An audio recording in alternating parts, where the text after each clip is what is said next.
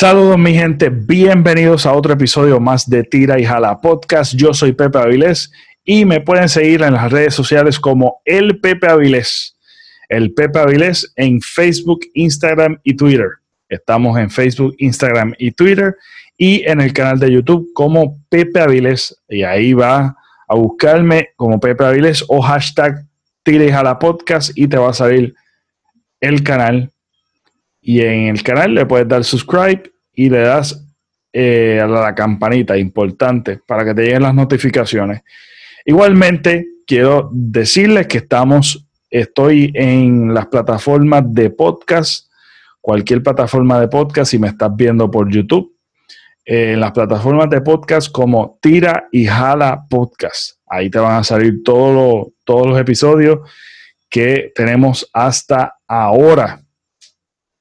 Hoy particularmente eh, es una entrevista eh, con Chicle. Es una súper entrevista. La pasé espectacular. De hecho, estoy haciendo esta introducción este, porque quiero hacer la salvedad de que la voy a la puse sin editar desde el comienzo, porque desde el comienzo fue una risa. Van a ver un momento awkward de que me voy a poner serio, para, porque es que no me pude no, no me pude como que recuperar de la risa al principio por lo que sucedió. Este, y pero nada, de verdad que quiero dejarlo así para que se disfruten, ¿verdad? De ese de ese ambiente que hubo antes de, comenzar, ¿verdad? Lo que fue la entrevista, la conversación con Chicle. Este, de verdad que la, la pasé súper espectacular. El tipo es un gran ser humano. Este, y aprendí mucho, eh, aprendí mucho de él. Y eso es lo que me gusta de esto, de verdad. Me gusta mucho y admiro mucho, ¿verdad? El trabajo y la labor que está haciendo. Eh, un tipo súper humilde, eh, talentoso, ¿verdad? Brutal, la base súper brutal. Es un súper invitado. Espero que se disfruten esta conversación. Este, y yo de verdad que los que me están escuchando pueden seguir escuchándome en, en las plataformas de podcast eh, de audio. Pero este en particular también les sugiero que vayan a mi canal de YouTube Pepe Avilés, este, y, y lo vean, porque de verdad que la experiencia de ver a este individuo es otra cosa. Así que les sugiero que lo vean también. Y de una vez le das subscribe y le das a la campanita para que te mantengas conectado conmigo por YouTube. Así que nada, no, sin mucho preámbulo, el tipo es Chicle, el clown, Chicle Clown el payaso de los niños. Nada, espero que se disfruten esta conversación. Se los dejo con ella.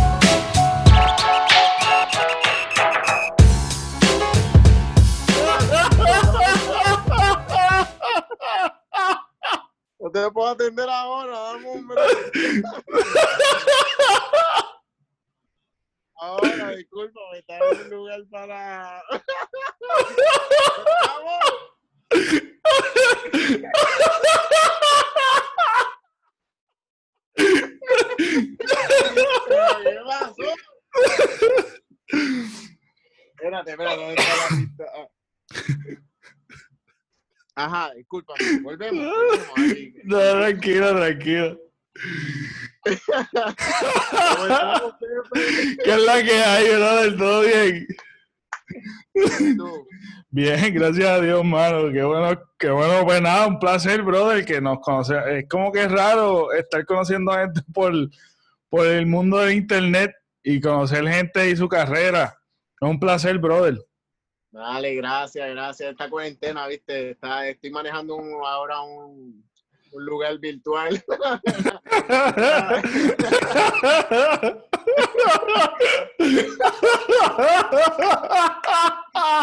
Sí, coge- cogiste mi verdadera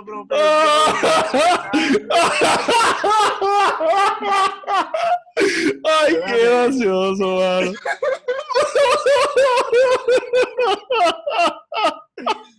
Ay, espérate, que estoy colorado. Mano, fue lo mejor, la mejor entrada. Yo no quiero. Mira, brother. Este. Saludos. Ah, eh, no, mano, este, yo voy a hacer la introducción último. Así que vamos, vamos straight, porque de verdad que ya como, como que se me va a hacer difícil. se me va a hacer difícil. Brother, este, quiero, quisiera, quisiera comenzar, eh, básicamente, tú estás en un, en un plano bien, bien, una incertidumbre. Realmente la carrera es una incertidumbre y comenzar siempre es bien difícil. Eh, este, ¿cuán, ¿cuán difícil tú dirías? ¿Qué fue lo más difícil para ti comenzar esto que realmente no te da garantía de nada?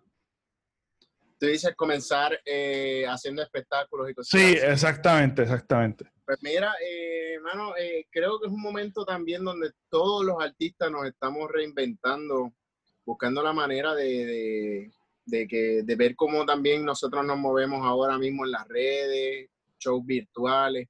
A mí se me hace bien difícil, eh, tú sabes, eh, porque yo les llevo un producto a las personas, audiencia, ¿verdad? Vamos a poner esto yo vendiéndome como artista, vendiéndome para espectáculo, vendiéndome algo así. Y en cuestión de esta incertidumbre que nos tiene, yo, vamos a si cobraba 300, 400, 500 por un espectáculo, ya en un espectáculo virtual se me hace un poco difícil cobrar una, una cantidad de esa manera. Tú sabes, a lo mejor estoy, eh, ahí uno tiene que bajar los precios y todo.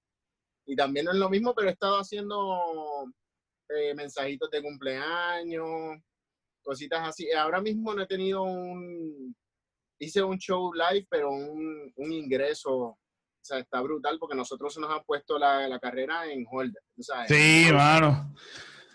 Es, Eh, es bien difícil.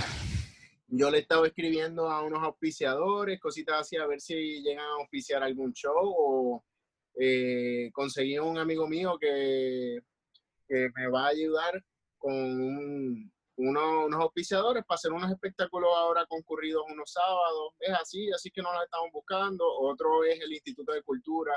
Yo trabajo, ellos me, me abrieron como unos fondos a través de mi fundación para poder llevar espectáculos cuando pasó lo de los terremotos Sí. y eran 10 espectáculos y que ellos me iban a, a auspiciar y ¿verdad? a pagar y eh, de esos 10 espectáculos yo llegué a hacer 6 faltaban 4 y estos 4 ahora el Instituto de Cultura se movió como para hacer eh, se llama cultura virtual Antes era cultura rodante pues cultura virtual y pues eh, voy a hacer cuatro espectáculos a través de, de videos y eso pero de que nos los estamos agarrando por los pelos, digo yo, pues este es el momento también para crear. eh, ¿Qué estás haciendo para entretenerte, brother? Para poder botar este golpe tan fuerte. no, pues en verdad yo tengo, me di cuenta que a través de- del hospital yo compraba tantas cosas, que si instrumentos, eh, burbujas, no sé, tengo eh, instrumentos de música profesionales. Entonces, eh, eh, tengo. Yo-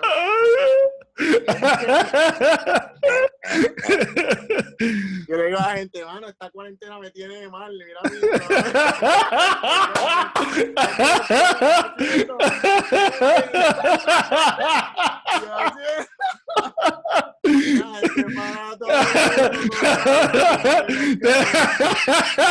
Me está pudriendo la mano.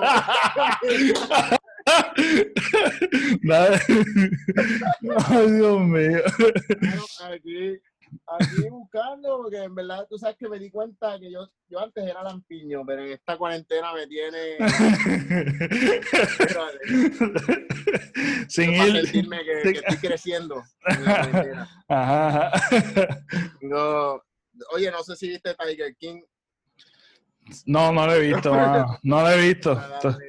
¿La viste? Está bien, sí, está bien loca, está bien loca. Entonces, y nada, buscándomelo así, tengo, tenía la armónica, no sé dónde está ahora mismo, porque ella hizo un espectáculo los otros días en casa de mi tía por la conexión de internet. Ajá. Que, y, y, aquí en mi casa era bien mala y mi computadora, entonces me llamaron para hacer un live por Vimeo.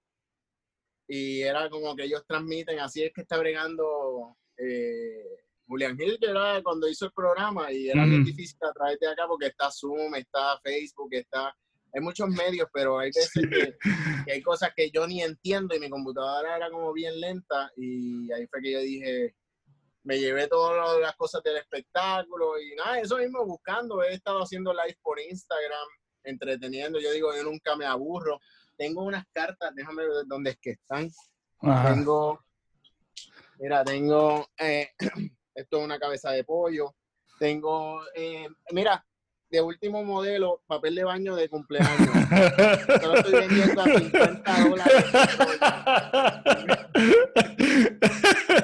para los que se acabaron, para los que se acabaron. Que se acabaron los papeles de baño, papi. Chacho, estoy, espérate, espérate, me estoy poniendo ready ya, hombre. No, no, tranquilo, sí, mete mano, mete mano.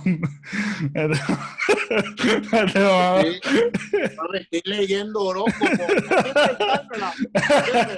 Exacto. Para el mercado de la tierra, espérate, Para el mercado.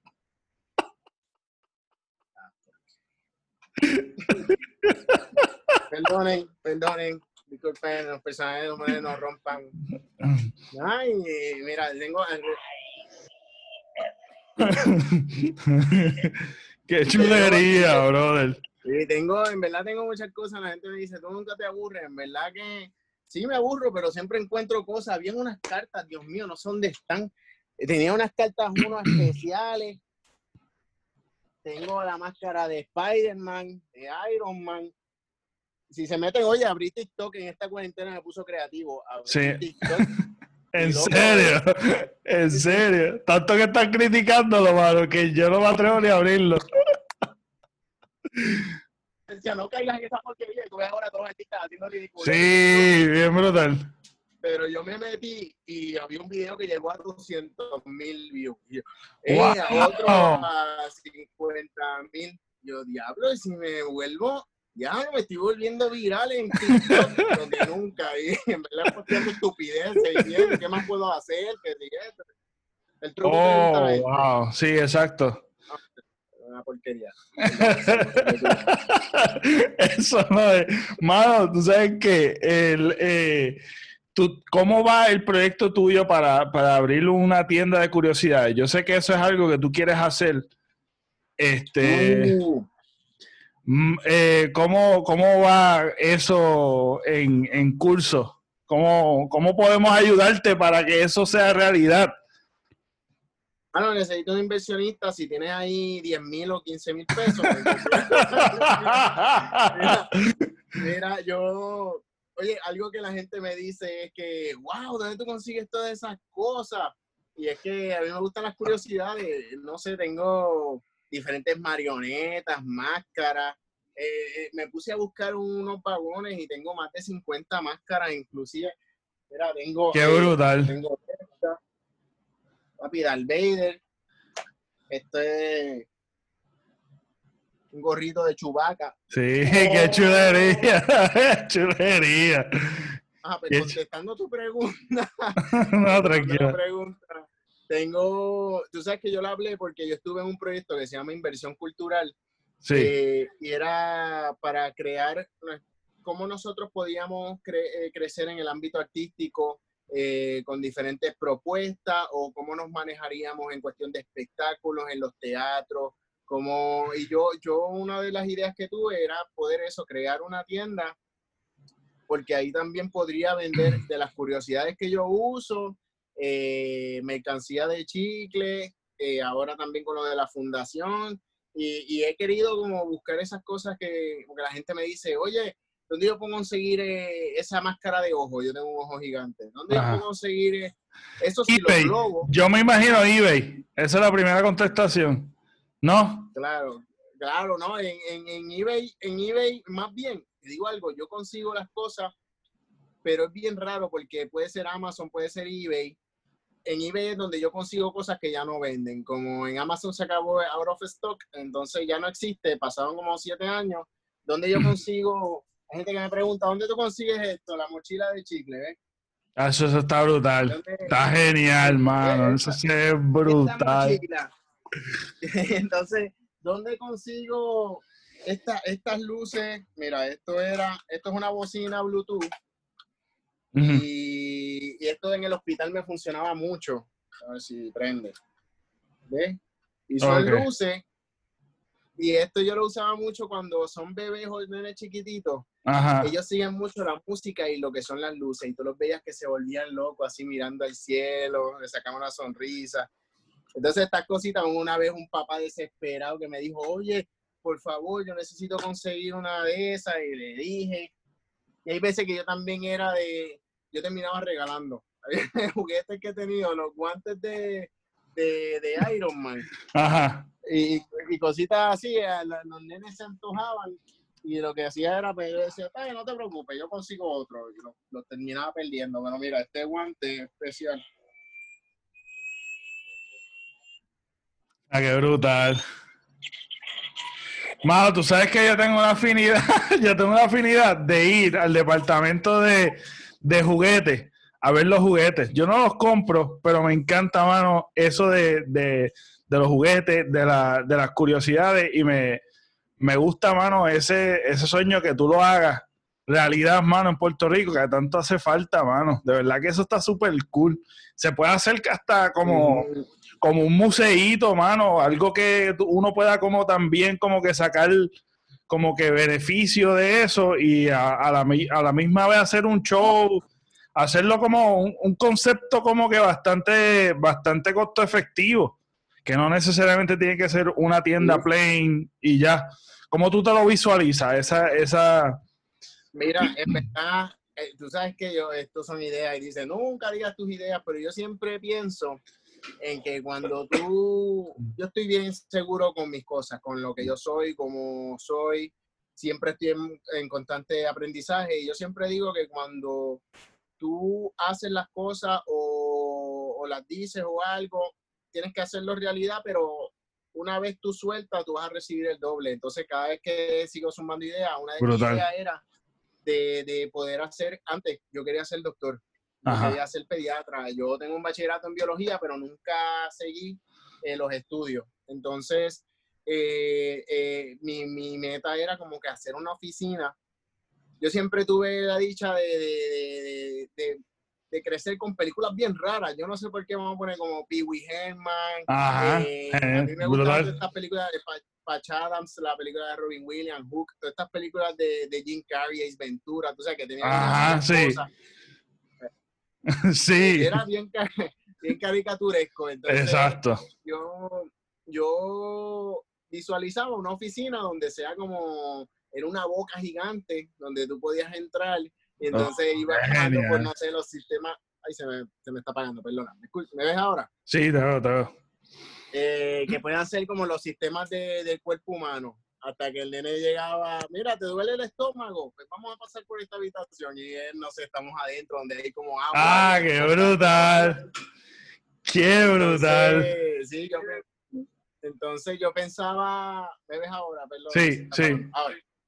Eh, eso era, era como ideas que tenía, que, que, hacerlo como tipo atracción, donde los niños vayan a chequearse y, y se sientan mejor, tú sabes, como que estén Mira, yo siempre crecí con mucha curiosidad.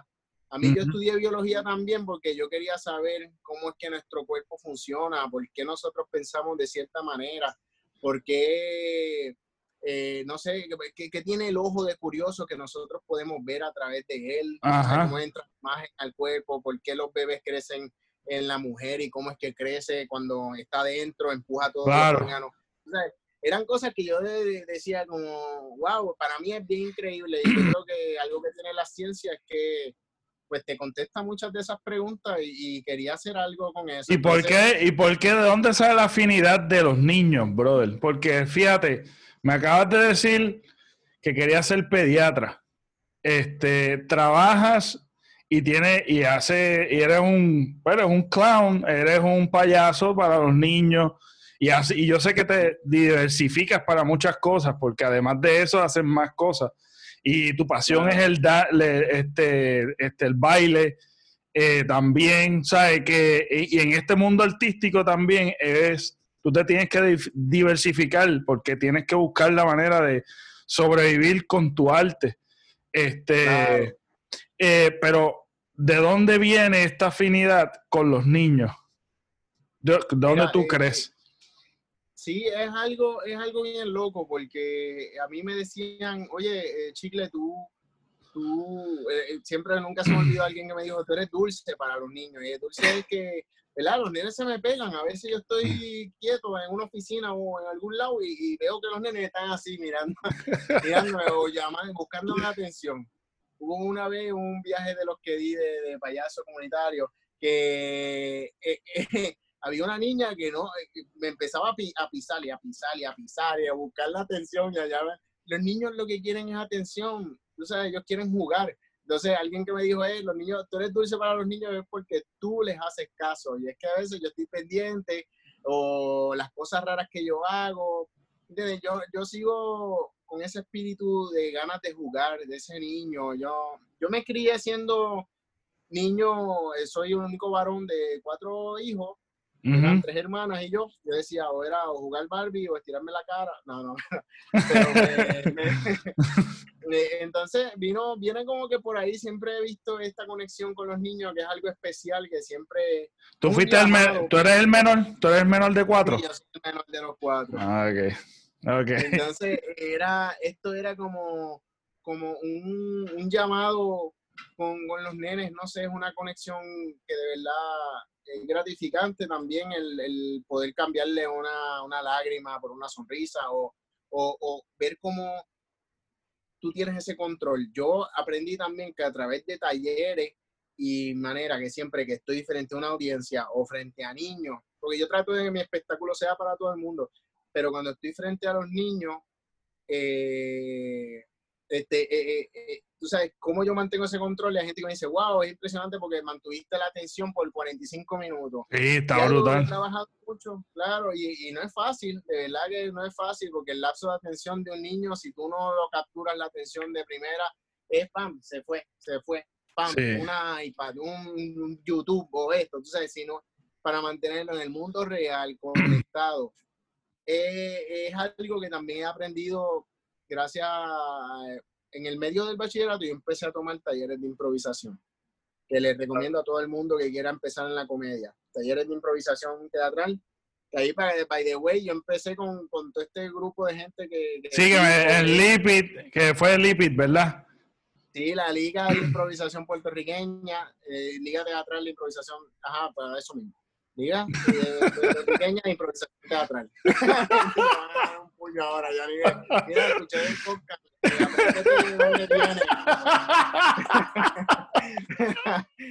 Pues, la, la lipid, porque yo tengo que estar diciendo. ¿Verdad? Está ahí, está explicando mucho, olvídate.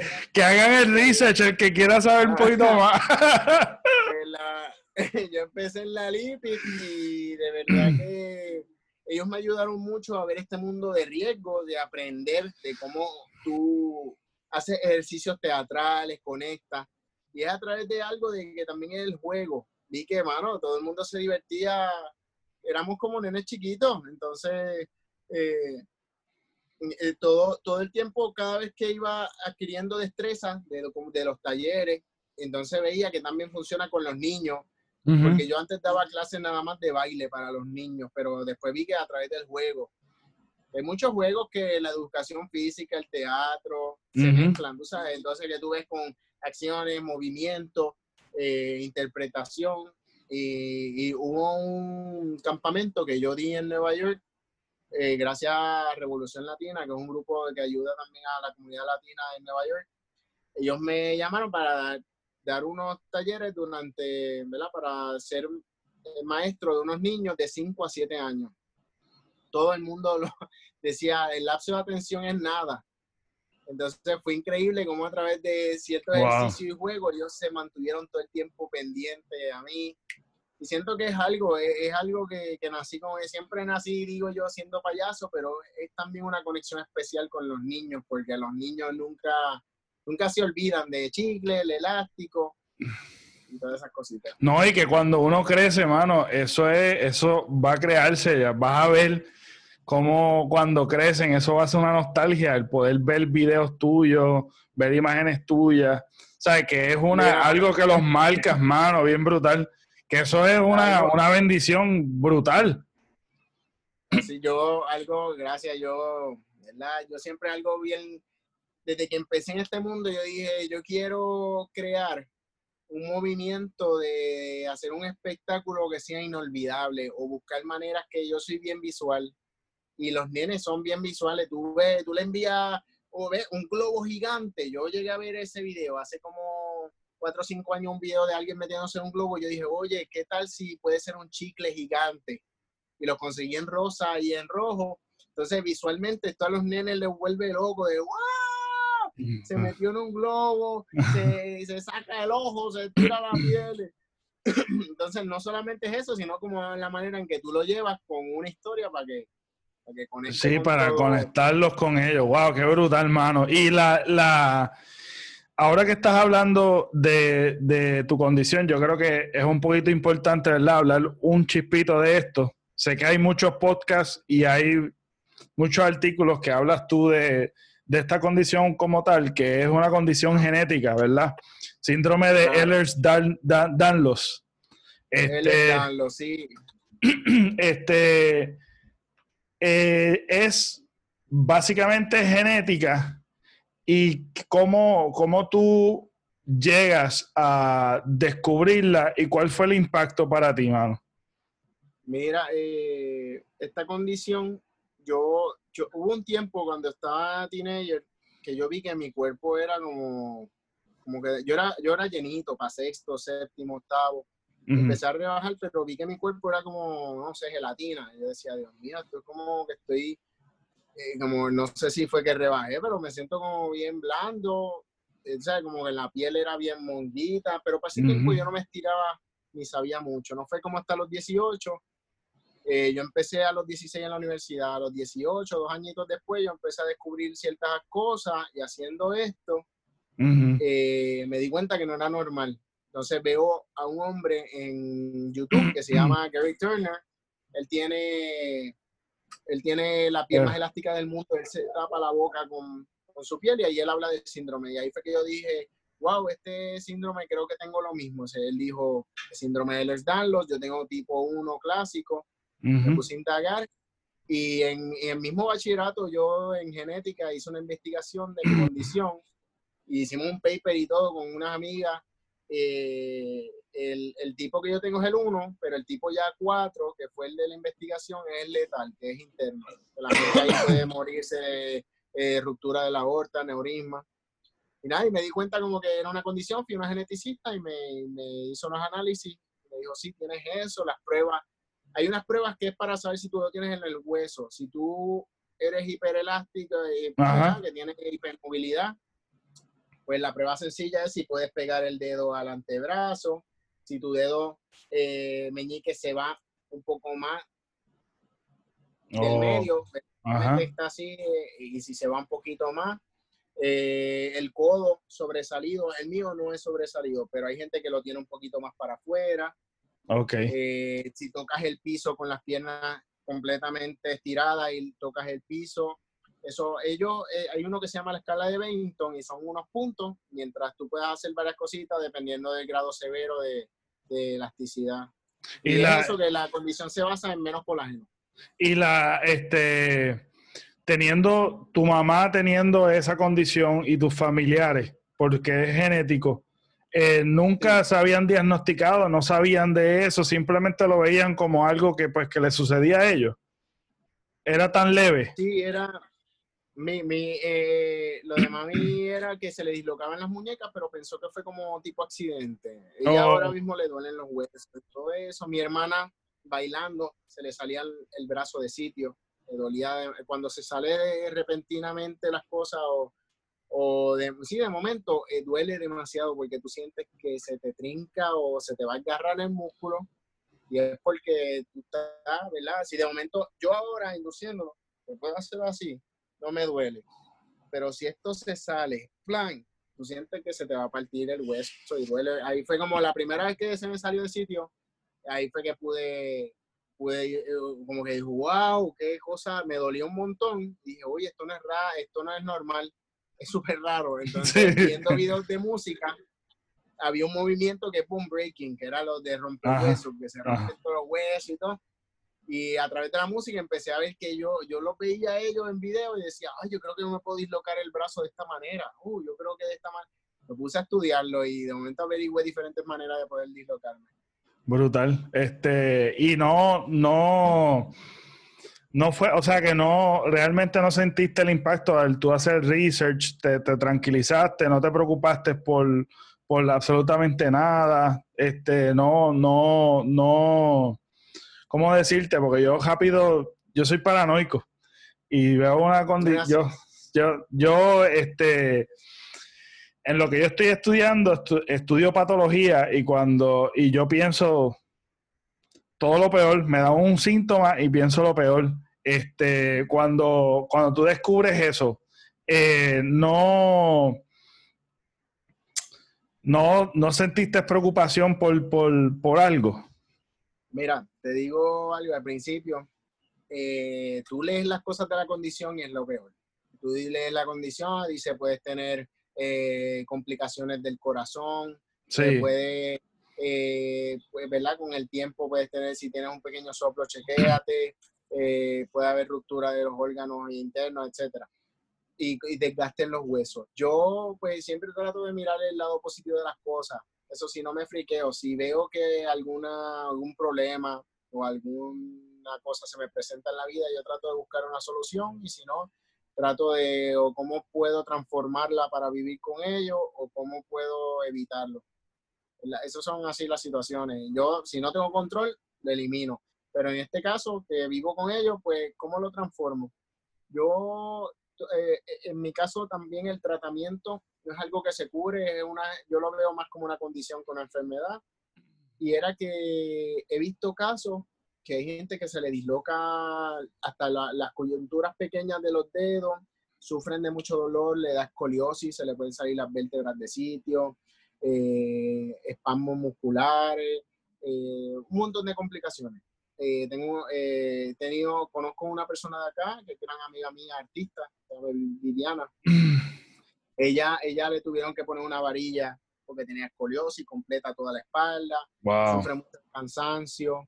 Entonces, eh, yo vi un documental también que lo ponen como algo, algo fuerte. Eh, el- hablan también, perdón, de dos casos que, que el- a lo- los dos papás lo, lo llegaron a meter cargos y uno de ellos yo creo que estuvo preso un tiempo porque pensaron, él le estaba cambiando el pañal a su hijo y le fracturó las piernas. Entonces era, para ese nivel ya él era que casi estaba a nivel huesos de cristal, pero es que también era la elasticidad. Era muy, muy, muy débil. ¿Entiendes? Esto de menos colágeno, para que sepan, el colágeno es lo que da soporte al tejido conectivo, no solamente los huesos, tejido conectivo. Y al yo no tener, o las personas como yo no tener mucho colágeno, por eso es que sufren tanto de, de, de dolores musculares, huesos, dislocaciones. Entonces, eh, Y que la de- cicatriz también, la cicatriz que no cicatrice bien, Ah, moretones. Sí, O sea, que no. cuando pequeño yo me cortaba y se tardaba en cicatrizar un montón. Entonces, o yo decía, cuando me veía un tajo completo o era bien fuerte, grave, decía, caramba, esto se va a tardar más de tres semanas. Y entonces es parte de... Y a veces cicatrizamos en queloide, queloide es como 3D, un poquito brotadito de la carne. Sí. Y, y nada. Y que eso es una manera de cicatrizar y que se cicatriza mal. yo, yo, pues, como te dije, pues, le, le, trato de verle el lado positivo y sacarle provecho a lo máximo. Yo ahora mismo tengo 30 años y yo dije, este año específicamente dije, voy a tratar de aprovechar mi condición al máximo porque yo no sé si de aquí a 10 años yo me vaya a estirar, pero es para no verle, o sea, esos pensamientos de que, diache, ya no puedo esto, ya no puedo, eh, tratar de esquivarlo y nada, vivir a plenitud. Y he tenido momentos de dolor, a mí se me salió el dedo gordo del pie y se me puso violeta y todo, y me pinchó una vena, y, pero yo trato de ajustarlo y con el tiempo y tratar de eso. En la mente también ayuda mucho. Sí, mano. Eh, sí, no, y la cuestión es que lo, más brutal que tú veas que tu condición este, lo hayas convertido como una bendición y para repartir alegría y parte de tu filosofía que está súper genial, este, eh, es una filosofía realmente de vida, porque todos debemos hacerlo así, mano, tú sabes eh, vemos esta crisis como, como una crisis y tal vez nos abrumamos y nosotros mismos poco a poco como que vamos, vamos este, escondiéndonos y, privándonos de que no puedo hacer esto, no puedo hacer lo otro, pero en realidad, ¿qué puedo hacer ahora? ¿Qué, qué, de qué manera yo puedo coger lo que está pasando ahora y hacer y sacar lo más provecho posible? Y yo creo que eso es lo que, eso es una filosofía de vida, en verdad. O sea, no hay un fracaso como tal, sino que es algo que, mira, se me presentó una situación, ahora cómo, de qué manera yo puedo sacarle provecho al máximo a lo que me esté pasando en el momento, porque cada cosa que nos sucede, por más difícil que sea, es una oportunidad para crecer, es una oportunidad para tú eh, eh, crecer como ser humano y, este, y crecerlo como profesión. Y eso yo creo que es un, un, un ejemplo este, que tú hayas hecho eso y tú en tu, tú mismo, en tu mindset, mira, esto es una condición, esto no es una enfermedad, esto es una condición y yo estoy utilizando esto para el beneficio de los demás. Este, pero como pero como tú, cómo tú te mantienes como que con esa energía, brother, porque yo sé que todos llegamos a un lado oscuro, este, cómo tú te mantienes así tan tan, tan niño. Me encanta eso, brother. ¿Sabes? Tú, tú eres un niño. Básicamente tú, tú las estructuras estas, las estructuras estas sociales, o ya sean los, ya sean este, los, los valores, las cosas que te enseñan en la escuela o en la iglesia, o tantas restricciones. Ajá, que, te, que cuando tú, sabes que el periodo del niño es como un flujo creativo y después cuando uno se vuelve adulto, se vuelve como que más aburrido. Es como que más estructurado, hay que ser serio. Y, es... políticamente correcto. Correcto, exactamente. Eh, algo algo que, me ha ayudado con el tiempo a través de las artes era, y del clown en sí, de la improvisación, es no tenerle miedo al error, tú sabes, como que si cometiste un error, metiste la pata, eh, brega con eso, trata de transformarlo. Eh, y si algo no te sale, sigue intentando hasta que te salga. No tenerle miedo al fracaso, porque a veces, muchas veces, no nos lanzamos, nunca sabemos el resultado de algo que hubiéramos hecho, porque nunca lo hicimos, pero si lo hacemos y no salió, no importa, si lo hacemos, no salió, no importa, algún día te va a salir si lo sigues intentando o busca otras maneras de lograr lo que sea que quieras lograr.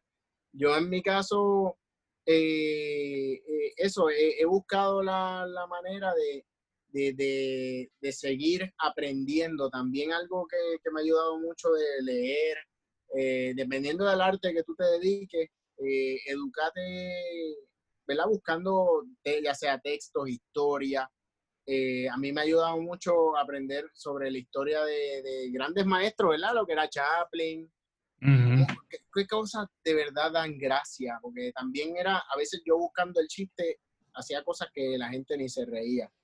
Pero que me ayudó a, mantenerme con esta energía era el, el, ser uno mismo. Pero de, verdad, sé tú, ¿no? Eh, eh, sé tú. Eh, el, cuando tú eres genuino y eres honesto contigo mismo, se te abren miles de puertas. Por eso es que tú ves que mira Deadpool, la película ¿qué, le hizo tan exitoso? Que esa película eh, rompía la cuarta pared y hablaban uno a uno y era real. Hay veces que en una película tú te fijas en los detalles. Así mismo son las personas. si te están mirando un espectáculo y de momento en una obra de teatro y se te cayó algo de la mesa que se supone que no se cayera, la gente lo está viendo. ¿Cómo tú manejas esa situación? En el teatro a veces también te dicen, tienes que hacer esto así, esto así, no puedes salirte del libreto. Entonces, hay, hay, hay diferentes técnicas y, y ambientes y escenarios que a mí me ha ayudado a hacer yo. O sea, eh, ahora mismo el primer escenario que nos surgió a nosotros, disculpa que viste la otra profesión. estuvo genial, estuvo brutal. claro. y te iba y te desaparecía como que te iba.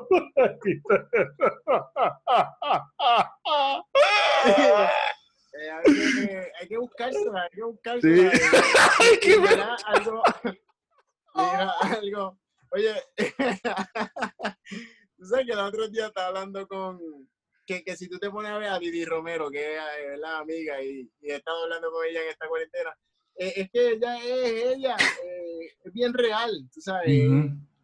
tú, tú, como te dije, en, en la, la, sociedad, cuando vamos creciendo, siempre nos dicen, no, eso está mal, no hagas esto, compórtate, eh, estás haciendo el ridículo, ay chico, no puedes cometer errores, inclusive en la escuela cometes un error, ya tú sabes que te colgaste, esto, tienes que estar bien, tienes que estar bien, tienes que estar bien, tienes que estar bien.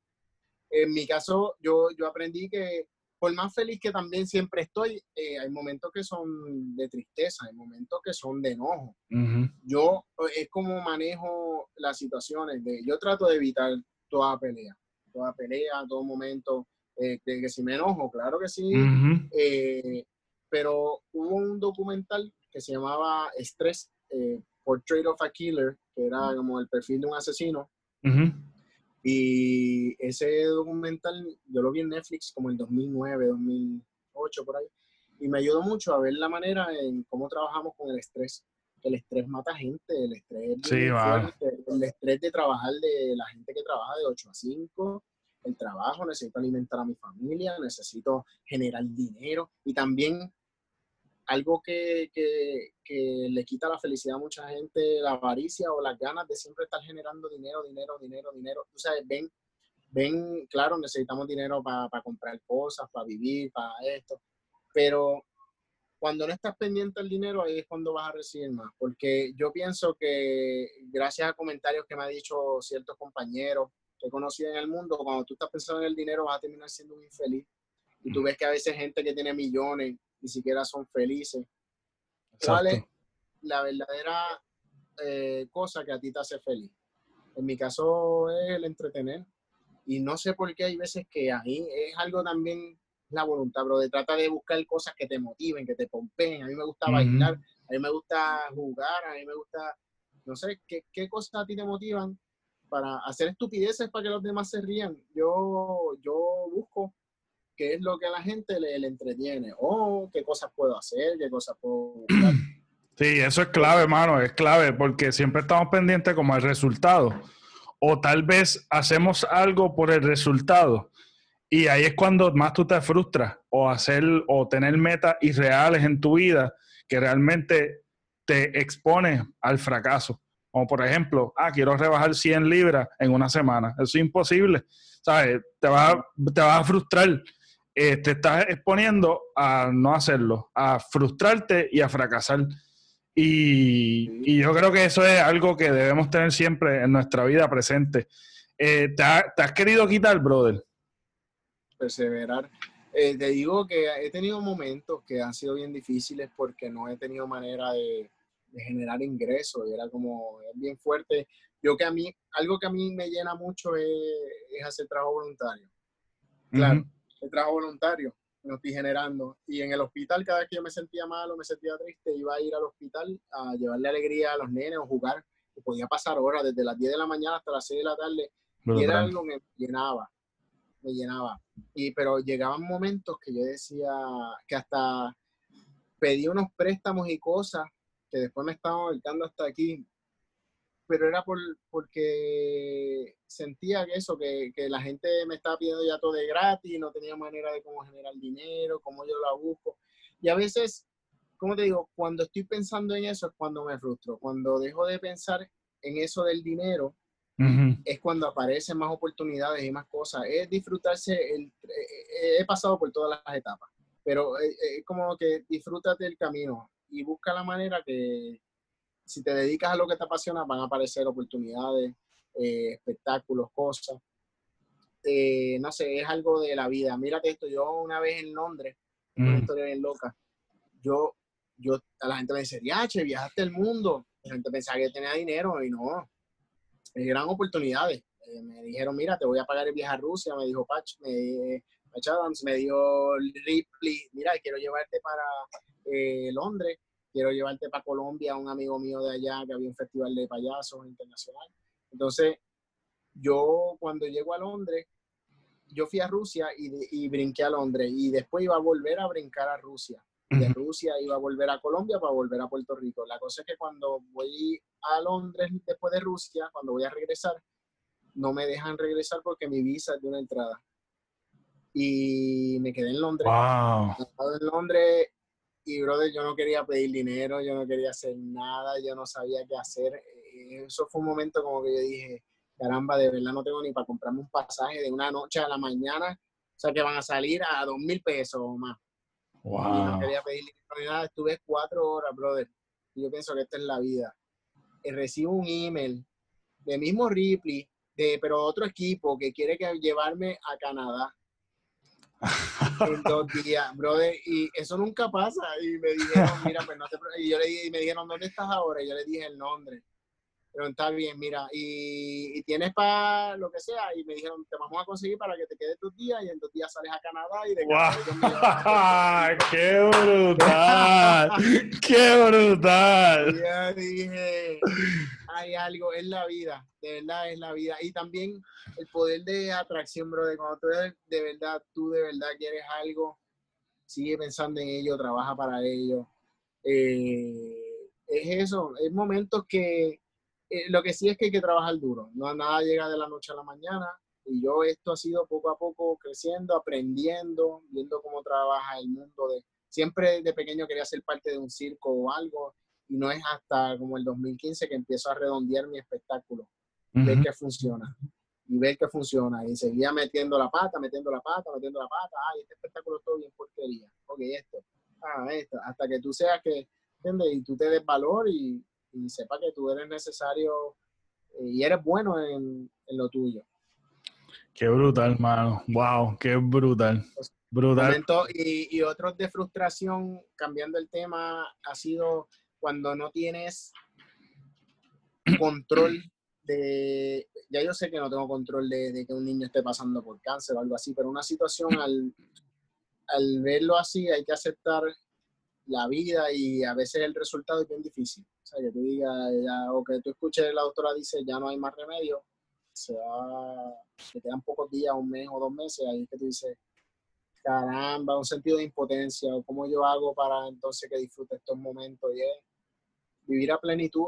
esos niños son ejemplos de vivir cada momento como si fuera el último y con ellos he aprendido, pues, si no me queda más nada, voy a seguir haciendo mi trabajo de llevarle entretenimiento hasta, hasta, que yo pueda y pues, que siga.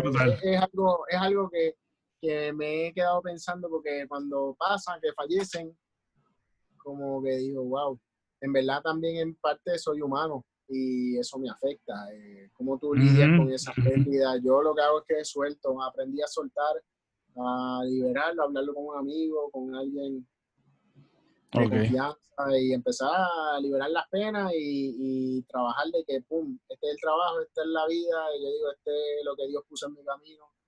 Y me encanta hacerlo, pero fue un golpe que yo sin saberlo no sabía que a veces iba a ser tan fuerte el, el perder Ya ha habido más de 15 jóvenes, niños que han perdido la vida y yo estando en este trayecto de la, del hospital. Y, nada, eh, son ah. cosas como que digo, son altas y bajas de parte de la vida. La vida, tú sabes, igual, eh, todo es un proceso y la muerte también es parte del proceso biológico. Sí, exactamente. Tú sabes que el tema, uno de los temas más difíciles para mí hablar es de la muerte. Este, yo considero que es, es de las cosas que a mí se me hacen más difícil poder canalizar porque sí me ha tocado, pero yo digo que de verdad que es un tema que se debería hablar y dejar el tabú y ver con, verlo de manera natural, pero enfrentar, enfrentar algo así e imaginarme algo así, eh, me resulta, me resulta hasta difícil hablarlo. Este, y tú experimentar esa, eso, esos niños que son una luz, son genuinos, son auténticos lo que estás hablando, que son ellos, este, y ver y ver eso también como que, pasen por esa tragedia no, no debe ser fácil, mano. No debe ser fácil. Eh, tú, sé que tú colaboras con San Jorge Children uh, este, Hospital. Sí, yo estuve, yo empecé a ser voluntario en el hospital en el 2011 y estuve colaborando full, eh, trabajando ¿verdad? Como voluntario, inclusive como ya estos últimos, eh, desde el año pasado y este y el antipasado, después de María, eh, como he estado trabajando en otras cosas y viajes, misiones, no he estado yendo tanto como antes, pero desde antes yo me pasaba toda la semana Mano, el tiempo, el tiempo ha corrido rápido. Me dice si, si, si tienes que irte ya. ok, perfecto. Me, me gustaría contar, hermano, una, casi, casi una hora, sí, mano. Pues no te duermas. Mira, no, no, no, Mira, ¿me puedes contar un poquito de la historia o eh, qué conexión tuviste con una niña que se llama Amarilis de ese hospital? Esa nena mi personita favorita, digo yo. Eh, esa nena es que, brother, por eso te decía que yo iba, para mí el hospital, además de yo llevar eh, risa, para venir a terapia, risoterapia, etcétera, jugar, era también una terapia para mí personal. Eh, Espérate, antes, antes, antes que siga, lo, una de las cosas más impresionantes, y es que lo quiero decir para los que están, porque yo me envuelvo yo, yo pienso que la gente sabe lo que, lo que están escuchando. Pero e, esto es algo que a mí me impresionó también saberlo. Este, fue que ella estaba en Puerto Rico, la trasladan a Filadelfia y tú, eh, así, voluntario, vas al hospital a visitarla allá también. O sea, ese desprendimiento y esa conexión que tuviste con ella es algo bien especial. Entonces me gustaría, ¿verdad?, tener tener un insight de eso. Mira, este, es que esa, eh, eh, eh, como te digo, mi trabajo pasó más de ser voluntario a ser casi hermanito de Mayor Leia. cada vez que yo entraba al hospital acá en San Jorge y abría una puerta de la habitación, ella gritaba, pero con una energía, y, era como eh, la, la, gasolina que necesitaba. Ella me regeneraba, entonces cada vez que yo llegaba con mi maleta, ella la abría y verificaba todos los juguetes. ella, ella fue un ser tan, tan, tan increíble, porque eh, cada vez que, mira, yo llegué a viajar hasta con esa familia, gracias a Make a Wish, a Disney. Yo estuve una semana con esa familia, como intérprete y payaso y ella fuimos a ver las ballenas y cada vez que se levantaba a las 7 de la mañana empezaba a tocar la puerta para levantarme. Wow. Chica, levanta. Y yo, no, mira, son las 7 de la mañana. son niños. Pues sí, claro. Entonces, era, era, era una cosa increíble. Y era, eh, eh, eh, no sé, era, digo, Dios puso a esa personita en mi vida para enseñarme tanto tanto, tanto, porque era, eh, eh, era bien honesta, te decía todas las cosas en la cara. Yo, yo una vez le dije, tu mamá es mi mamá. Y me dice, no, tú tienes mamá gorda. Y yo, y yo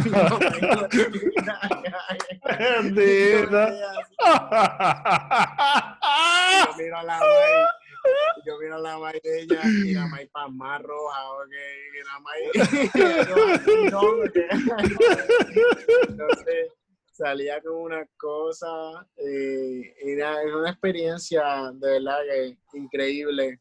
Cada vez, eh, cada vez era una historia nueva y yo a todo el mundo que yo llevaba al hospital o amigos o algo, yo quería que la conocieran porque ya era otra cosa.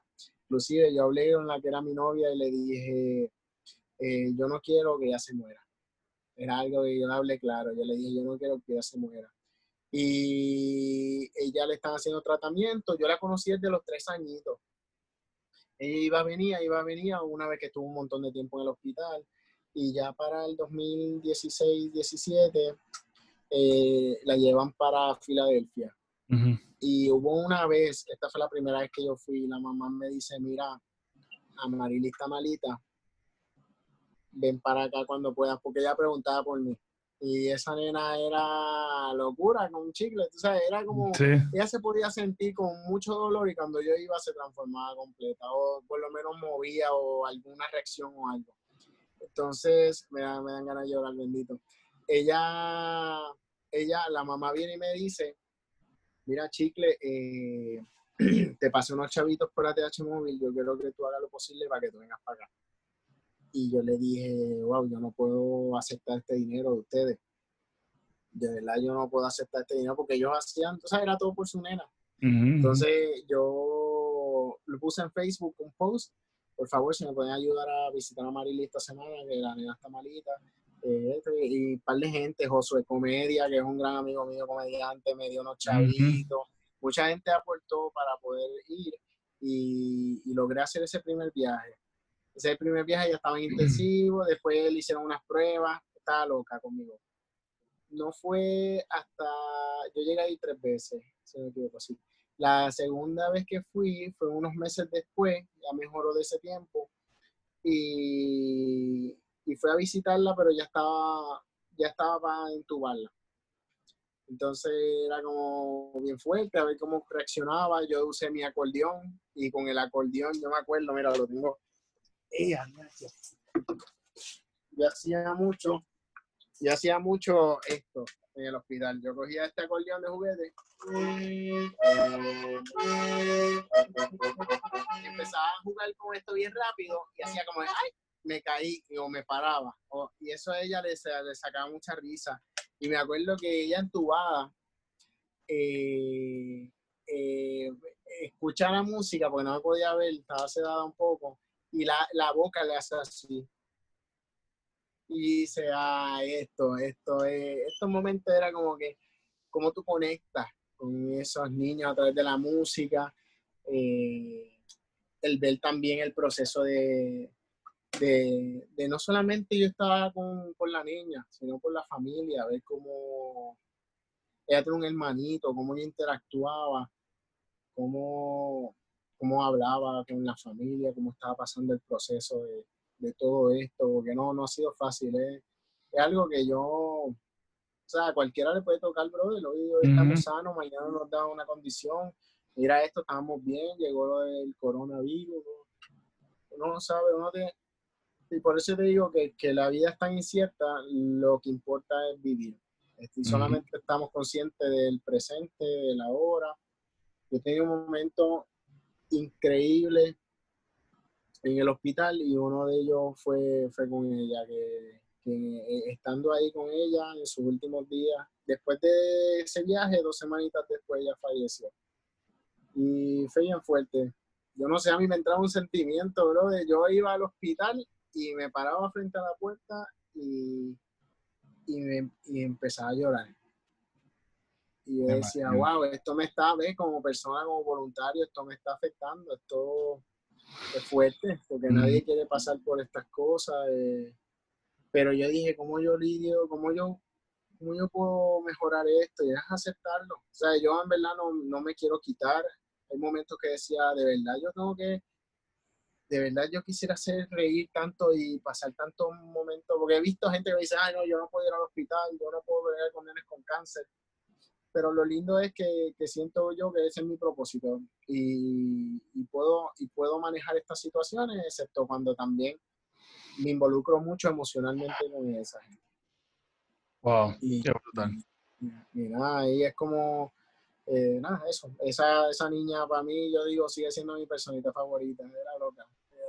La, la, forma en que hablaba, hablaba como, yo digo, ñoñita, y decía callayo, callayo, ¿qué tú Y hablaba de...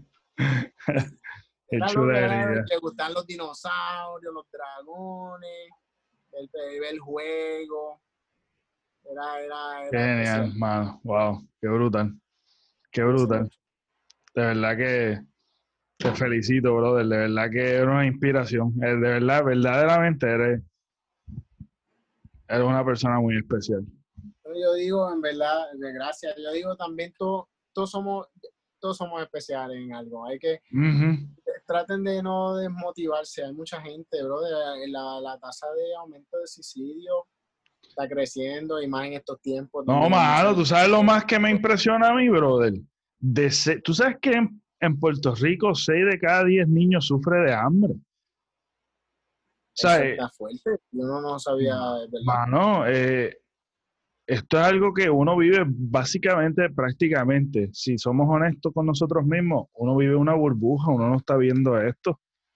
Y cuando, y cuando tú ves esto del coronavirus, que, acentúa el problema de los niños, particularmente, y de nuestros ancianos, es algo alarmante, man.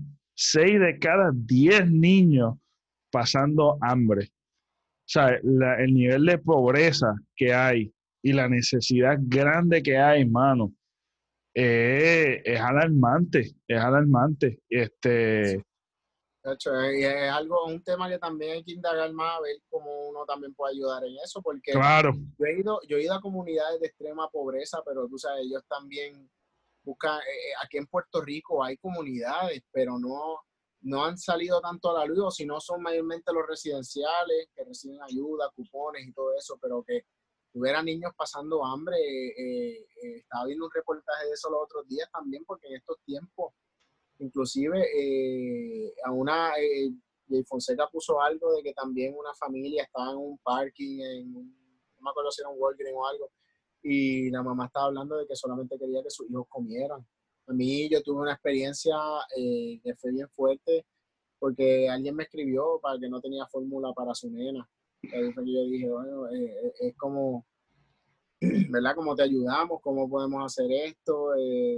yo en caso también abrí la fundación para eso. Ahora mismo yo estoy en baby steps, pero con un futuro me gustaría crecer para ayudar a más gente. Exacto, háblame un poquito de la fundación. La fundación es este Wow, soy el peor, lo tenías que anotar. Fundación Corazón Elástico. Bueno, nos vemos, muchas gracias. Pon, el background, pon el background para que te desaparezca.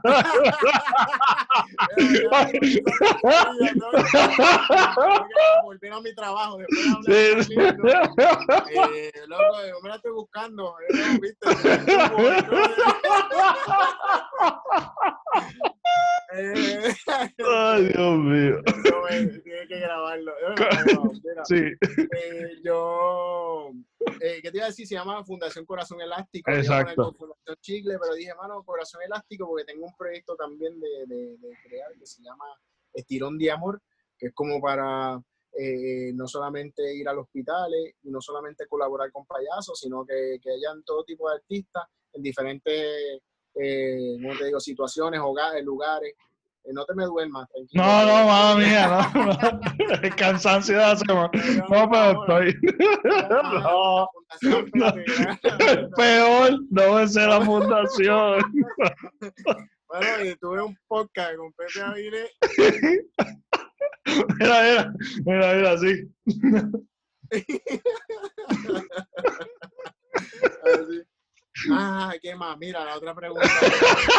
espérate, déjame ver, espérate, bien, bien informal. Bien. No, no, tranquilo, es parte de, pero esta es la realidad. exacto, exacto, exactamente. Eh, eh, se llama Fundación Corazón Elástico y quiero crear un proyecto de como era visitar, ahora mismo por la situación pues está difícil, visitar a los hospitales diferentes, crear propuestas. Y también de hacer esto, yo dije, yo quiero hacer de esto mi trabajo full time, poder crear para buscar eh, generar fondos eh, para la gente, no solamente para, la, para ayudar a otras personas o buscar transportación, para viajes, eh, para proyectos, para actividades. Yo lo que quiero también es ayudar a ciertos artistas, como que decir, mira, tenemos 500 pesos, esto es a través de la fundación, yo le voy a dar 50 a cada uno, o sea, pero por lo menos, además de pedirle por el tiempo, por pedirle su tiempo como voluntariamente, darle un estipendio para que tengan para comida, por, ¿sabes? para ayudarlo.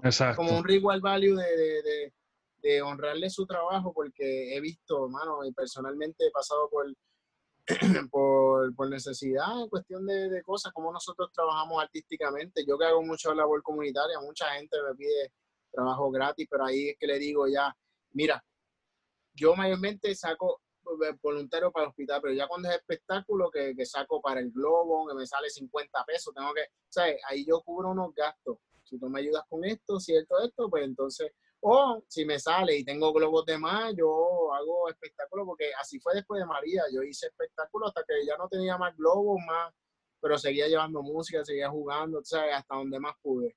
Y también algo que no me quita nunca es lo de la piel, que tú sabes que puedo hacer esta Exacto, sí. Eh, el, sí. ojo que no me lo saqué, mira, hago esto.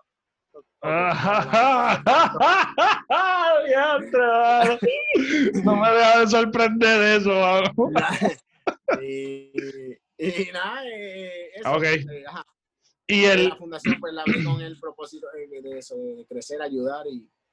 Eso está súper genial. Y la, la, el, el, tú sabes que una de las cosas que alrededor del has viajado a Marruecos, Rusia, Perú, Colombia, Guatemala, este, y has tenido oportunidad de ver eh, y has tenido experiencia este, de hacer tu espectáculo mundialmente, este, ¿cómo, qué, qué diferentes experiencias has sacado este, que, que aplican a ti, tú sabes, a tu vida, o qué, qué, qué experiencia nos puedes contar que, que ha sacado un valor gigantesco. Algo es de, del lenguaje universal. Yo conocí a un amigo mío que se llama el Biciclown. Él es de España, él viaja el mundo en viajó el mundo en bicicleta durante 14 años o más. Está brutal. Y él habla del lenguaje universal, que es a través de la mirada y el corazón. Eso nunca se me olvidó.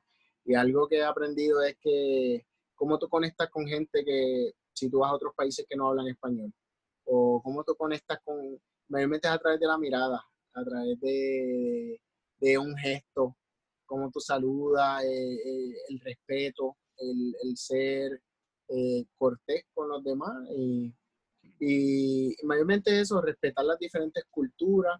Algo que, brother, venimos de una sociedad, inclusive nosotros, donde tú sabes, eh, criticamos todo. Esta gorda, mírate a este, mira flaco, mira, ay, mira este está en chancletas, qué ridícula, mírate este con el pelo rosita. Mira esto, ahora todos los reggaetoneros están pintando, pero antes de eso yo, yo llevo con el pelo rosa de, de, tiempo, pero la gente te mira, te tiene juicio. Ajá. Entonces, algo que a mí me, me enseñó estos viajes fue a, a, a parar de juzgar si yo veo algo ya o, o leo, o sea, hay mucha competencia y mucha mierda eh, en cuestión de, en el mundo del entretenimiento, teatro, circo. Y algo que me, me enseñó esto es la sencillez de que todos somos iguales. ¿Entiendes? Yo porque me estire la cara o salga en el libro de Ripley o yo no sé, viajado del mundo no me hace más importante que tú, bro. Tú sabes. Si, si, Sí, o, o, o, tú que ahora estás haciendo podcast, ahora hay miles de personas que están haciendo podcast, tú sabes, uh -huh. no, no te, no, ¿cómo te digo? No, no te quite, eh, eh, ay, tú vales, tú sabes, tú vales mucho más, eh, igual, tú vales igual que todos los demás. Exacto. Tu, tu, tu, contenido, tienes que estar seguro de lo que tú das y lo tuyo. Yo en cuestión de, de, de trato de, de, si veo un programa, un, algo de juicio en mi cabeza ahora mismo, como digo, diablo, qué ridículo, ah, diablo, qué gorda está, ¿sabes?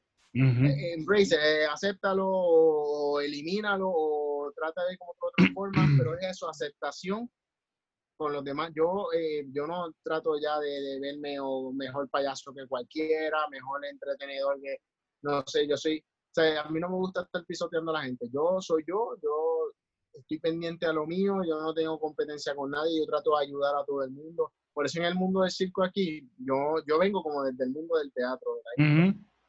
Cuando me involucro en el mundo del circo me, da, me doy cuenta que hay mucha gente genial aquí con mucho talento, pero también había un problema grande de bochinches y porquería y que si este esto, que si otro, que le robaron la idea. A mí qué me importa, mira, en, el mundo hay miles de ideas y miles de cosas, pero si tú no te mueves y nunca las haces, pues, tú sabes, hay que, tú tienes que evolucionar moverte, como tú crees, porque si te quedas quejándote, te quedas criticando a los demás o hablando mierda o lo que sea, te vas a quedar estancado, bro. Es, la cosa. Eso, es como tú evolucionas y sigues. Y, y en verdad, en Perú, que, tú ves que esa gente donde nosotros vamos en el Amazonas, arriba, en Quito, se llama el Festival de Belén. Patch Adams empezó ese festival hace 15 años con Wendy Ramos, otra gran amiga de Perú. Ella y él pues comenzaron el festival llevando a los payasos eh, caravanas, talleres, espectáculos y cositas así, eh, visitas a una comunidad que es de escasos recursos en el Amazonas, donde durante todo el año, seis, meses, el agua del Amazonas sube un piso completo. O sea, que esa agua, esas casas son de dos pisos mayormente con palos así de madera, son todas de madera, y el agua sube. Cuando nosotros vamos es cuando el agua ya está abajo y tú, ves que hay basura, hay fango, un montón de cosas, eh, pero esa gente vive, tú los ves y son felices.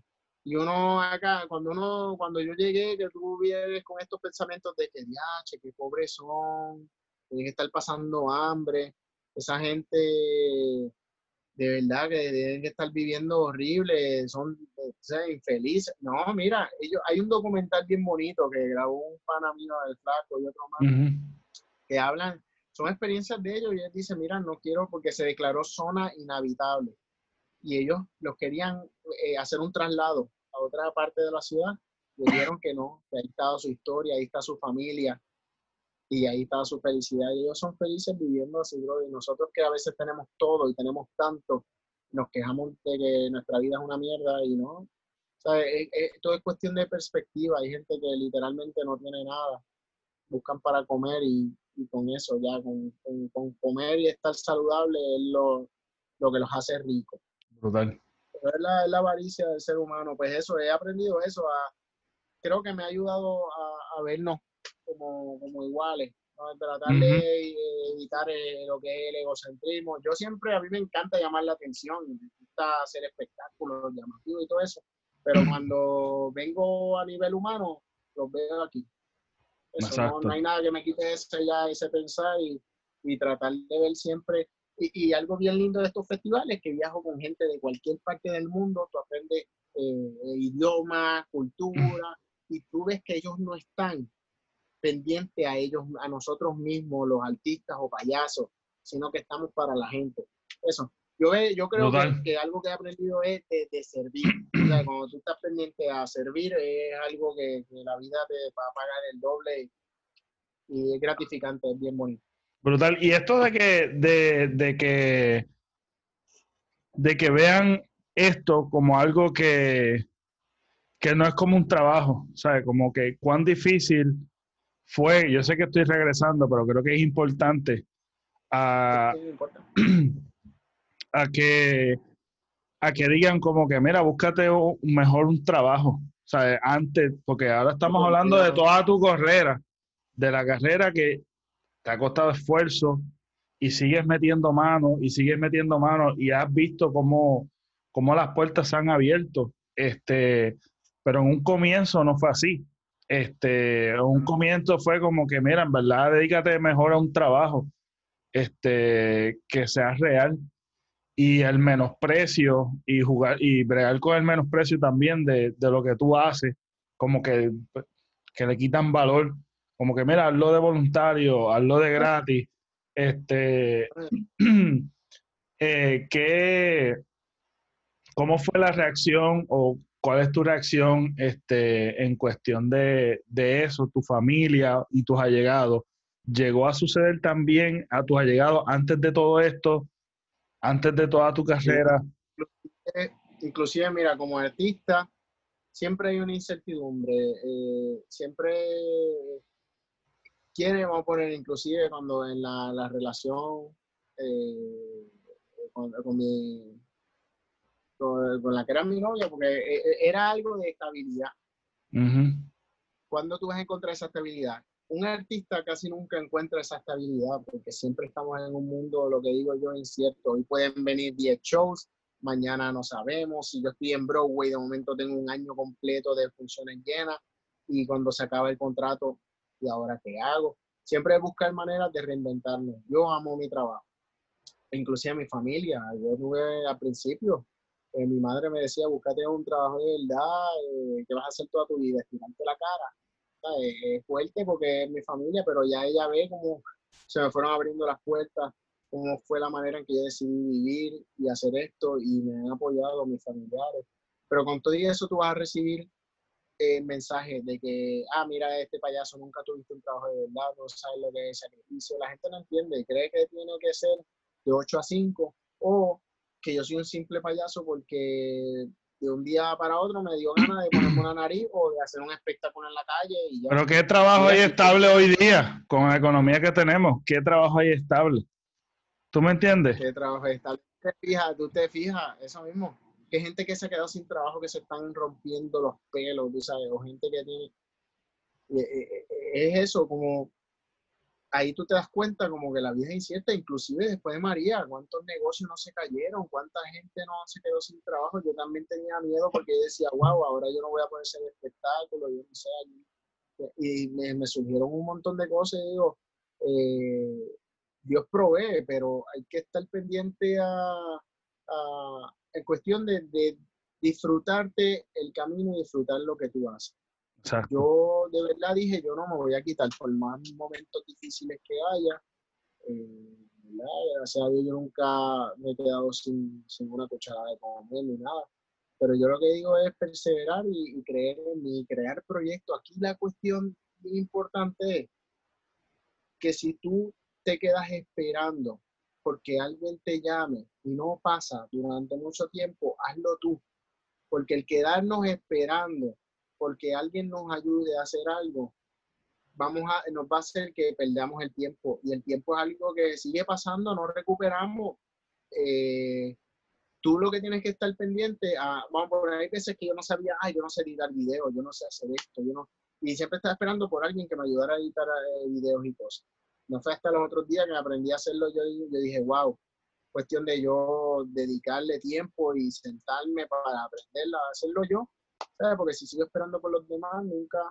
Hay gente que no te puedes quedar, te va a decepcionar. Y, igual tú también, algo en este mundo, eh, ahora pues, que me acordé de, de decepcionar, me di cuenta que también yo soy una persona que le digo que sí a todo. Y es otra cosa que tú no me puedes decir que sí a todo, porque si tú metes 10 cosas en un mismo día, le dijiste que sí, vas a quedar mal en alguna. Y lo he aprendido. Eso, tienes que ver y ser realista con las cosas. Pero eh, en cuestión de, de, de, de, eso, de la incertidumbre, nunca vamos a estar, he tenido de mi familia, eh, les he dicho y de verdad que hablé claro para dedicarme a esto porque es lo que me apasiona. Yo terminé el bachillerato en biología, no seguí para medicina, pero lo que te iba a decir era que hay mucha gente que no nos toma en serio, porque para mí ser payaso es un trabajo serio, pero no solamente payaso, artista, comediante, yo he dedicado tiempo, hay viajes que yo me he pagado, hay talleres, cuando venía lo de la Lipid que traía recursos de internacionales, cada taller salía en 300, 500, 300 dólares y yo los pagaba porque decía, wow, yo quiero tomar este taller, y quiero aprender nuevas técnicas y eso es lo que me ha formado. Invierte en algo que verdaderamente tú crees que tú eh, aprendas y crezcas. Si tú estás en algo que te estás feliz y estás aburrido y eso, mira, cámbiate porque te vas a morir, te vas a morir y, nunca, y siempre va a decir diablo. Y no viviste, hermano. ¿Cómo, ¿Cómo tú vas a vivir aburrido, brother? Invierte en lo que te gusta, invierte en lo, que te hace feliz. Eso yo creo que es una, una, cosa bien importante, claro que sí. Que, que te deje el gustito, digo yo. Hay, hay veces que también ahorramos, ahorramos, ahorramos, ahorramos, ahorramos, ahorramos. A veces se nos lo perdimos en otra cosa, una emergencia o algo Pero si tú de verdad tienes unos fonditos, ahorra para darte los gustos que de verdad tú, tú te mereces ahora. O sea, no esperes aquí a 10 años, tú no sabes lo que va a pasar aquí a 5 Exactamente. Te nunca pasó. Hay gente que vino una señora los otros días, leí una noticia que estuvo guardando tanto como 17 mil dólares, lo sacó del banco y la asaltaron. Entonces, era como pues, bendito, tú sabes, tantos años. La gente reprimiéndose, aguantándose para el gusto. Exacto, exactamente. Y quiero, quiero hacerte una pregunta. La comedia siempre ha sido una controversia si la comedia tiene límite o no tiene límite. ¿Qué tú piensas? Mira, yo pienso que en parte hay miles de tipos de comedia. Yo pienso que, que sí tiene un límite, dependiendo de qué tipo de comedia sea. Yo pienso que, que también yo, vamos a poner, mi comedia es tipo familiar, pero yo empecé en la impro, yo empecé en la impro y sigo siendo pana de gente que hace comedia para adultos, como Chente, Kiko, toda esta gente. Entonces, yo, eh, ellos, todos nosotros nos ayudamos, lo único que cada cual sabe cuál es su público. Su público. Para mí tiene un límite porque hay momentos que tú, eh, el edgy, ¿verdad? Eh, el edgy comedy está ahí en el mismo borde que puede tocar gente o insultar a gente pero sin que se te vire la tortilla. En la comedia, incluso en el stand-up, tú vas a ver que no todas las rutinas funcionan igual en cualquier lado, pero si tú en momento, he visto momentos fuertes, inclusive a mí me ha pasado que, que todo tiene su, su límite en cuestión de que yo antes lanzaba un huevo de goma para el público y la gente se movía porque era, yo explotaba uno de verdad y cuando lanzaba el de goma la gente se lo esquivaba. Pero hubo un espectáculo que la, señora ni se movió, lo miró así, le cayó en la misma cabeza. Ah. Y le dio bien duro. Luego llamó hasta paramédico, fue una experiencia bien loca. Ay Dios, qué exagerado. Yo sé que no le voy a tirar el huevo a nadie ahora. Y son cosas que uno aprende de... Sí, sí. otro fue un amigo mío que en un espectáculo explotó una pastilla de sangre y empezó a convulsar como que en relajo y la gente pensó que era de verdad y los compañeros en escena empezaron a gritarle que él estaba bochornado, la gente empezó a salirse del cuando Ay, Dios botando y la gente y después se levantó y le dijeron tú estás no tú estás vacilando no no jodas que si ¡Ah! y la gente se empezó a ir o sea, es, como que tú tienes que ver, para mí sí lo hay, tú tienes que ver hasta dónde tú llegas. Ya yo sé que mi público es familiar. Yo no quiero dedicarme solo a niños, porque yo tampoco quiero ser, eh, yo tengo grandes compañeros, el Trotamundo, Atención, Atención. Ellos son grandes amigos, pero ellos se dedican a un poquito más, mucho más infantil. A mí, a mí me gusta dedicarme y hacer espectáculos que el niño se entretenga y también el adulto se asombre y se impresione y, y, ok, ok, sí. ¿Qué más puedo añadir? Por eso es que hago cosas que a los nenes hacen ¡Ah! y los adultos dicen como, wow. Qué brutal, sí, sí. Y, yo digo que mi, mi, edad mental, digo yo que es de 10 años, pero eh, los nenes que más se vuelven locos son como desde 6 a, a 14, 6 a 15 por ahí, es que tú ves que vuelan en encanto con el espectáculo, como yo me meto en una maleta, me meto en el globo, me doblo los huesos Qué brutal, qué brutal. Ok, y, el, y una de las cosas que me gustaría, ¿verdad? Eh, tu filosofía de vida es basado en, en esta frase, que me gustaría compartirlo. Estiren su amor por todo el mundo y conquisten el mundo con su alegría. Eh, Ay, te risa, chiquita. Viste, viste, hice algo, hice algo, hice algo. sí, sí. este, eh, ¿por qué este, tú dices eh, que unamos o este, conquistar el mundo con alegría? Porque tú ves ¿qué para ti es el, lenguaje universal para este mundo? yo, yo pienso que en mi caso hay gente que dice, y te digo, siempre va a haber comentarios negativos, tú tienes que ver a qué tú le haces caso y cómo tú lo transformas. Hay gente que me decía, eh, pero tú crees que tú estás cambiando el mundo. y yo le digo que, mira, aunque sea aportando tu granito de arena, tú sí lo estás cambiando. Tú después que hagas el bien, más nada importa. Yo lo que digo es que yo a través de, yo, son, una sonrisa a la vez, lo que digo, una sonrisa a la vez, estoy cambiando el mundo, conquistando el mundo con tu alegría, porque todos tenemos una alegría por dentro y tú ves que a veces al yo sonreírme, la otra persona se sonríe también como tú, y tú no sabes cuán importante puede ser esa sonrisa en el momento de que la persona o lo que esté pasando esa persona. Y hablo también de estirar el amor, porque el amor es, bien importante y es algo que hace falta en el mundo. el, eh, habla mucho del amor y él habla que, que no le enseñan en las escuelas y, es algo que es necesario. El amor es algo que es universal, la gente conecta, como somos seres, eh, el afecto. Y yo hablo de que estiren su amor, como que rieguenlo por todas partes. Y al conquistar el mundo con alegría es eso, de contagia el mundo a los demás. Y, y no tengan miedo. Hay gente que me dice, wow, me gustaría viajar, pero no tengo dinero. Yo decía que yo no tenía dinero, pero al decir que no, ahí mismo tú te estás poniendo una barrera. Te estás bloqueando. Di que sí, algún día ya verás que si tú de verdad quieres algo, te vas a mover para lograrlo. Brutal, brutal. Bueno, brother.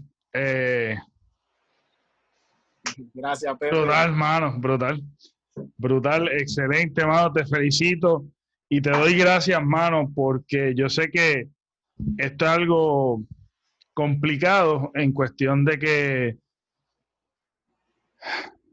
pues de la incertidumbre, de lo que hemos hablado, etcétera, etcétera, pero sí el traer la alegría en medio de esta necesidad es bien fundamental, porque para mí, este, yo me jugué mucho con la comedia, porque de momento estaba pasando por un momento oscuro en mi vida y, brother, la comedia la comedia hizo un buen impacto en mi vida y me juqué y escuchar gente así como tú, este, gente que está haciendo comedia y que están en los podcasts y todo esto.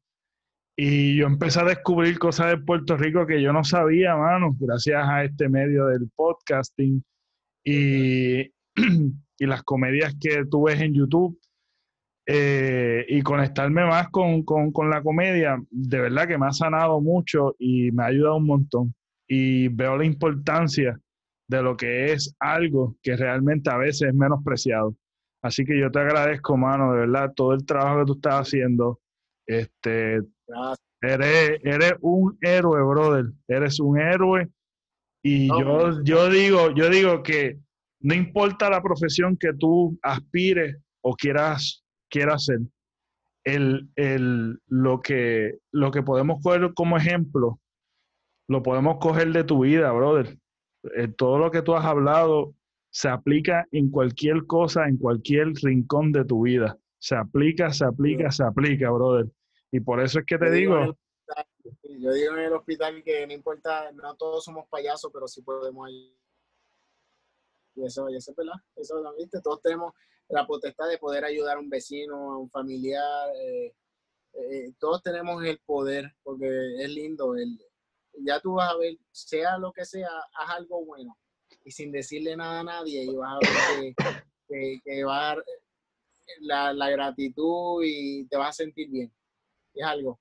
Haz algo por lo menos sin decirle nada a nadie, algo bueno en la vida, sea diario, una vez a la semana o algo, y, y vas a descubrir un montón de cosas positivas que van a llegar. Y te vas a Exactamente. Brutal. Brother, eh, nada, las redes sociales y nos fuimos, brother. Las redes sociales. Eh, las redes sociales me buscan como Chicle Clown en Facebook, Twitter, Instagram y ahora TikTok. Oye, Chicle Clown, así, Chicle, C-H-I-C-L-E, Clown, que es payaso en inglés, C-L-O-W-N. Y, mano, eh, de verdad que yo sigo trabajando, hay que buscársela. Así que tengo que trabajar. Sí. Dale, dale, caballo.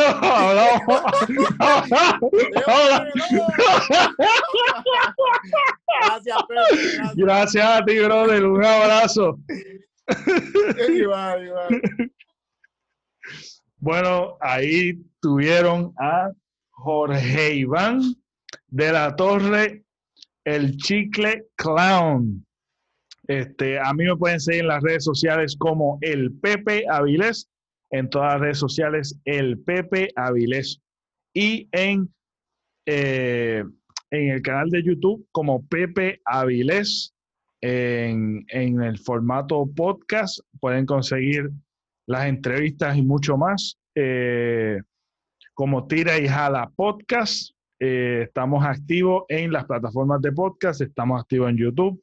Así que si me estás escuchando por el formato de podcast, sabes que esto está en, en, este, en YouTube y se lo recomiendo a los que me escuchan en formato audio. Este, de verdad que ha sido uno súper genial para verlo en YouTube. Así que se lo recomiendo que vayan a YouTube, le den subscribe y le den a la campanita para que tengan, eh, para que les lleguen las notificaciones cada vez que salga una entrevista o cualquier contenido que estemos soltando. Así que eso fue todo por hoy y nos vemos hasta la próxima.